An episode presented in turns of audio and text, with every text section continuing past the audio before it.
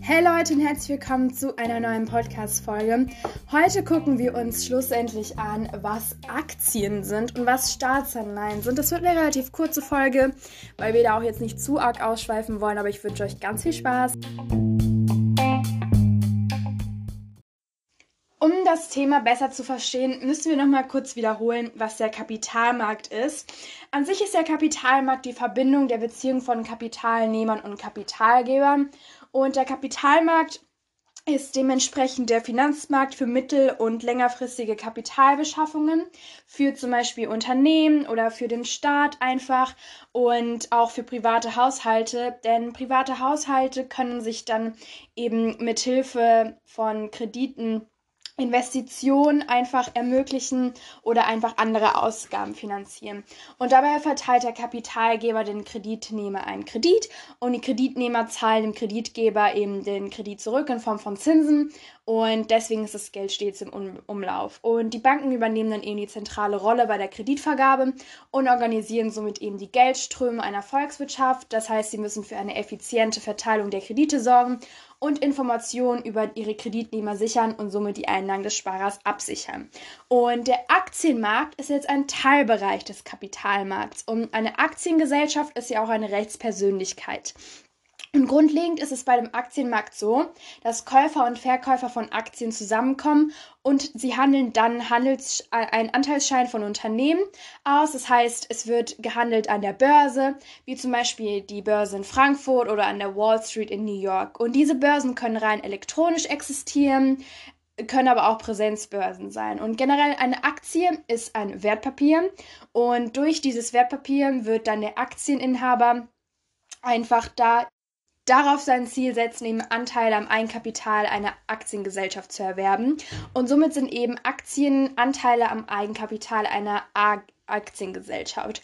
Und beim Konkursfall haftet nur das Aktienkapital und nicht das private Vermögen der Geschäftsführer, was eben sehr, sehr gut ist, weil man dann als Unternehmen mehr Risiko eingehen kann, vor allem wenn man halt auch sage ich mal, ein neues Unternehmen ist, viele Innovationen einhergehen möchte, weil ja dann ähm, die Haftung nicht auf dein privates Vermögen eben beschränkt ist.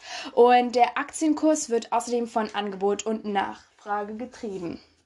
Und dann gibt es den DAX und der DAX ist einer der bedeutendsten deutschen, deutschen Aktienindexen und der misst aktuell die Wertenentwicklung der 40 größten und liquidesten Unternehmen des deutschen Aktienmarkts und repräsentiert rund 80 Prozent der Marktkapitalisierung börsennotierter Aktiengesellschaften in Deutschland.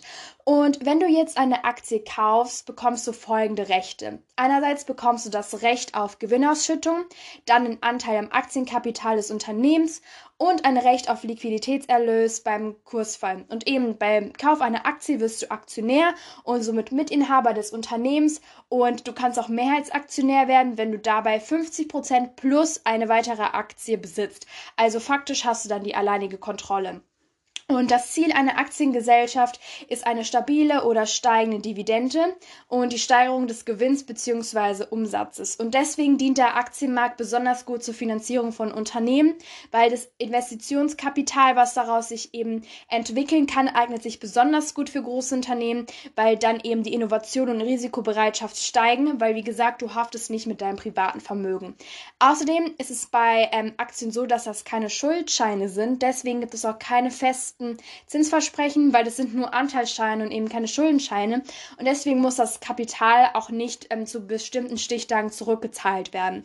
Auf der anderen Seite müssen Aktiengesellschaften aber gewisse Informationspflichten erfüllen plus Aktionäre über die Jahreshauptversammlung ähm, einladen und bei dieser Jahreshauptversammlung wird dann über ganz, ganz vieles diskutiert und demokratisch abgestimmt. Ähm, eine Aktie bedeutet dann eine Stimme, das kann man auch schriftlich machen, wenn man es nicht zu dieser, dieser Versammlung schaffen kann, aber grundlegend ähm, wird dann darüber abgestimmt, wie die Jahresrechnung und das Budget genehmigt werden soll. Der Vorstand bzw. der Verwaltungsrat wird genehmigt. Es wird über die Höhe der Dividende diskutiert und generell über Strategien Strategien über die Übernahmen und die Kapitalerhöhung und so weiter. Und bei der Börse ist halt wie gesagt so, dass es eine digitale Verwaltung sein kann, was eben den Zugang erleichtert. Und generell muss das auch eine transparente Institution sein, die kontrolliert wird.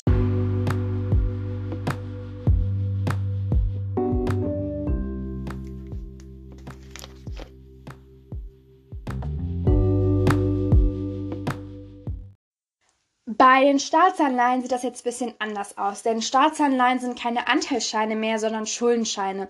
Das heißt, die Gläubigen, also die Leute, die eben diese Staatsanleihen kaufen, die können nicht bei Entscheidungen mitbestimmen vom Staat. Ähm, wie anders halt bei der Aktie, wenn du da halt eben die Aktie kaufst und ähm, dann eben Mitinhaber des Unternehmens wirst, kannst du ja, wenn du bestimmte Anteile an diesen Aktien eben erworben hast, kannst du ja damit bestimmen. Bei den Schuldenscheinen ist das nicht so, also bei den Staatsanleihen. Und damit Länder halt ihre Haushalte finanzieren können, brauchen sie eben Kapital.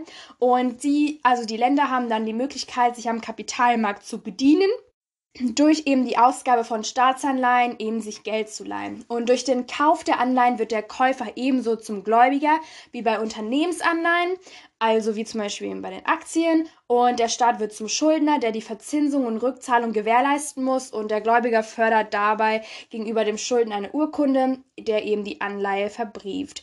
Und durch die Bonität, also die Kreditwürdigkeit des Landes, wird dann der Wert dieser Staatsanleihen beeinflusst. Und diese Kreditwürdigkeit muss dann durch Ratingagenturen kontrolliert werden. Und Länder mit einer schlechten Kreditwürdigkeit, also Zinsen oder geliehenes Geld, können einfach kaum oder gar nicht zurückgezahlt gezahlt werden von diesen Ländern, müssen dann den Anlegern einen höheren Zins für die Anleihen bieten. Und je höher der Zins ist, desto höher die Rendite, also der Gesamterfolg einer Kapitalanlage, desto höher ist aber auch das Risiko.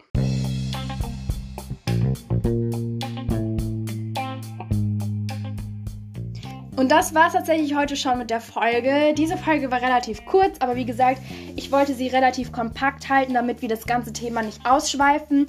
Und das war jetzt quasi noch so die Krönung für ähm, die Finanzwirtschaft, quasi so die Kirsche auf der Sahnetorte.